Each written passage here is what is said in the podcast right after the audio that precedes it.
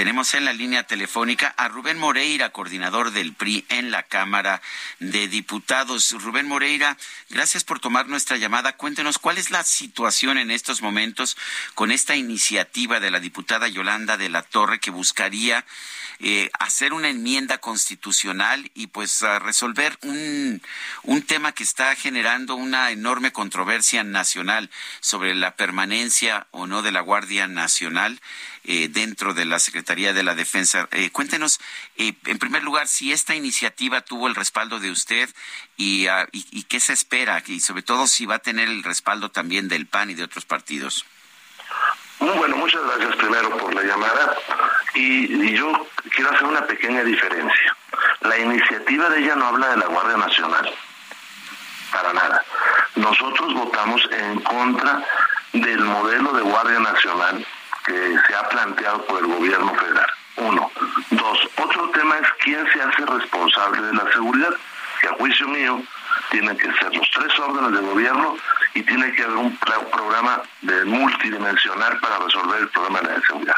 Y tres, es el tema que planteó Yolanda. En la Constitución, en un artículo transitorio de una reforma de 2019, se establece que en dos años el ejército no puede participar en temas de seguridad. Es decir, que si hay una balacera en este momento, en ese momento, en Tamaulipas no se le puede hablar al ejército, ningún soldado puede intervenir.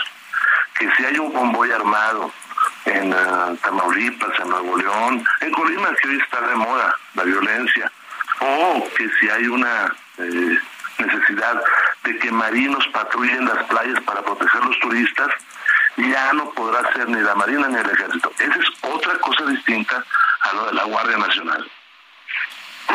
Sí, eh, Rubén, eh, lo están leyendo entonces mal en el Senado porque ayer ya salieron a decir que no van con esta propuesta de, de Yolanda de la Torre y bueno, también incluso los panistas eh, podría eh, ser que lo leyeron también mal porque pues dijeron que o rectifican o está en riesgo la alianza. A ver, yo también ahí diría dos cosas. Sí.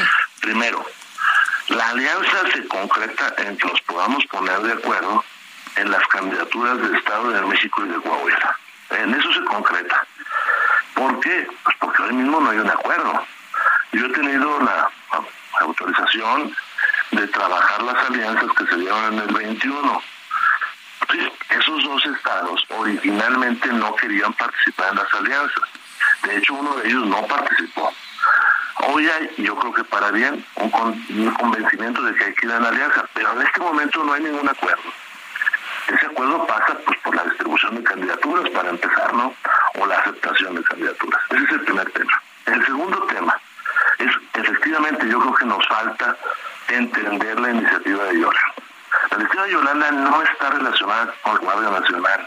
Ya lo hemos eh, tal vez mal explicado nosotros. La iniciativa de Yolanda dice que en el 2024 todavía le demos cuatro años más al ejército de cobertura por si se le requiere para las tareas de seguridad. Si no se le requiere, pues no es necesario que se le llame. O, o sea, si entiendo bien, Rubén, eh, lo que lo que plantea la iniciativa no es que se mantenga la Guardia Nacional adscrita a la Secretaría de la Defensa, sino que pueda hacerse un llamado al ejército para pues cumplir alguna tarea específica. Efectivamente, Sergio. Mire, vamos a trasladarnos hipotéticamente a julio del 2024. Y hay una, una columna armada de estas que luego suceden en algún estado.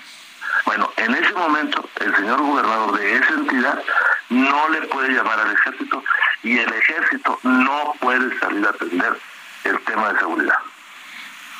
O supongamos que la alcaldesa, lo digo con todo respeto, Sí. de Acapulco, dice, oye, pues está muy mal aquí el tema en la playa, échenme la mano con los marinos. No lo puede hacer, Sergio. Porque en el 2019, en un transitorio perdido de la reforma, no de la Constitución, se puso que el ejército en el 2024 se regresara a los cuarteles. Tal vez de muy buena fe, pero ahí se tiene, ahorita en este momento, en el 2024, ningún gobernador puede llamarle al ejército para que asuma tareas de seguridad. Así esté cayéndose el mundo, porque entonces sí, los soldados o los marinos tendrían responsabilidad por incumplir la Constitución. Antes no existía ese precepto y estaba en esa nebulosa de si se podía o no se podía, pero en el 2019 se lo pusieron textual.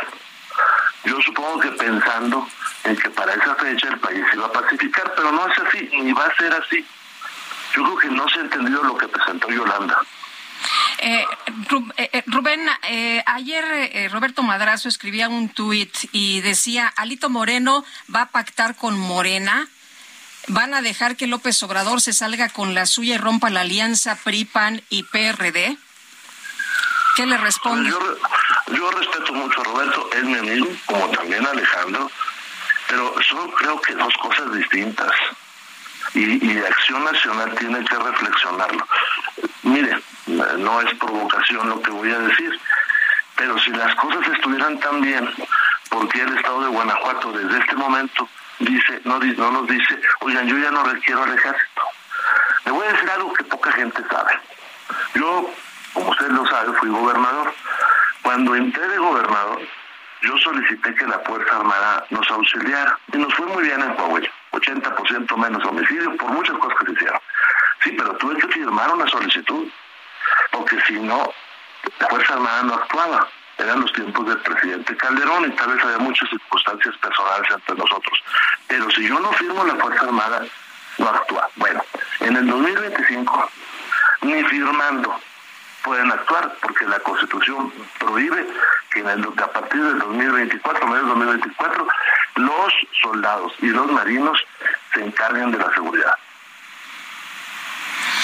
¿Usted ah, piensa que cuatro años adicionales cambiarían esto o en realidad vamos a tener que seguir utilizando como policía al ejército y la marina de forma indefinida?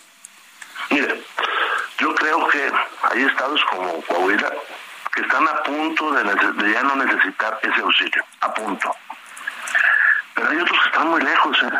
Y aún en el caso de Coahuila, yo le quiero decir que se siguen construyendo algunos cuarteles en lugares estratégicos de nuestro estado. Si usted me pregunta, ¿el, el, ejército trae la paz? Yo les contestaría, sin el ejército no va a haber paz. ¿Por qué? Porque hay tareas que solamente en este momento puede hacer el ejército. Ahora, yo cerraría en esta parte. Si nosotros seguimos con esta lógica, nosotros país, de culparnos unos a otros, no va a haber paz porque dicen, es que los municipios no tienen dinero. Bueno, pues evidentemente hay muchos municipios muy pequeños que tienen tres, cuatro policías, pero Guadalajara tiene más habitantes que, que Campeche, que Nayarito, que Colima. Debería tener una policía muy fuerte. Como la tuvo Monterrey, ¿eh? O como la Fuerza Civil de Nuevo León, que luego desapareció. Y ahí viene algo, la voluntad de los gobernadores sí es importante. Si un gobernador no tiene voluntad, es muy difícil que haya paz. Sí. Eh, oiga, Rubén, otra pregunta. Parece que cambiaron de idea o esa es la lectura que se le está dando, incluso si usted ve eh, redes sociales y todo esto, y que primero estaban con la, eh, contra la propuesta del presidente y que ahora de repente algo cambió y que están a favor de la propuesta del presidente y que ni siquiera consultaron con sus compañeros del Senado, que se sorprendieron con esto. Bueno, primero, no es una propuesta del presidente. El presidente nunca había dicho que ese artículo se moviera.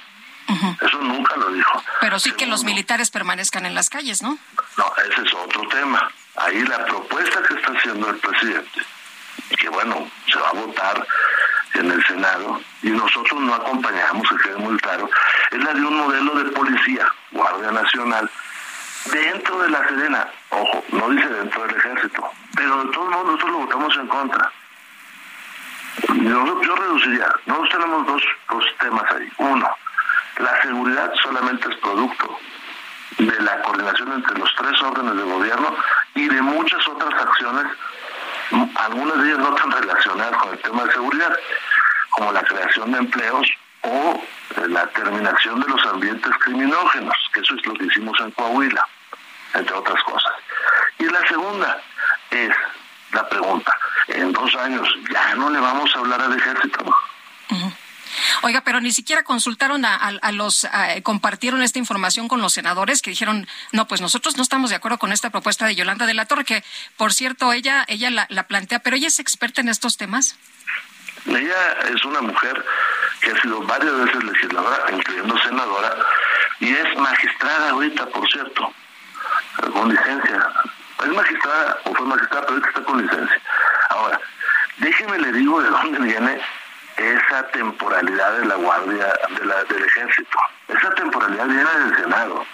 Cuando se votó la Guardia Nacional en el 2019, finales del, del 2019, se votó por primera vez en Cámara de Diputados, no salió con esa reforma constitucional que estamos platicando. No salió. Cosa curiosa, en el Senado estaban hablando de la Guardia Nacional y luego pusieron en un transitorio que el ejército ya no participaría en temas de seguridad. Pero salió del Senado, no salió de Cámara de Diputados en aquella ocasión y no es recriminar a nadie. Cuando yo lo vi, dije, ah, pues me parece muy bien, ya le están dando cobertura legal a la actuación del ejército, pero dudo que en cinco años esto se arregle. Bueno, es muy sencillo, hoy lo tenemos que arreglar. Yo he hablado ya con casi todos los senadores y les digo, pues muy sencillo, o sea, ¿va a tener cobertura legal el ejército o no? ¿Ya no lo van a requerir o no? Pues yo quiero agradecerle Rubén Moreira, coordinador del PRI en la Cámara de Diputados, esta conversación. Yo le agradezco y espero que haya quedado más claro la diferencia entre las tres cosas. Me, quedó, me quedó muy claro y me quedó claro que eh, por lo menos nosotros y creo que casi todos los medios no interpretamos de hecho esta iniciativa de Yolanda de la Torre de forma adecuada pero pues me queda claro. Vamos a ver qué, qué pasa porque... En una palabra, está en la redacción y son tres cosas distintas. Y ahí está en la redacción. Si no se cambia ese artículo, bueno, pues las consecuencias ya se los dije. Si alguien no nos quiere acompañar en la votación, bueno, pues en el 2024 veremos qué sucede. Claro. Bueno, pues Rubén Moreira, gracias nuevamente. Le agradezco mucho.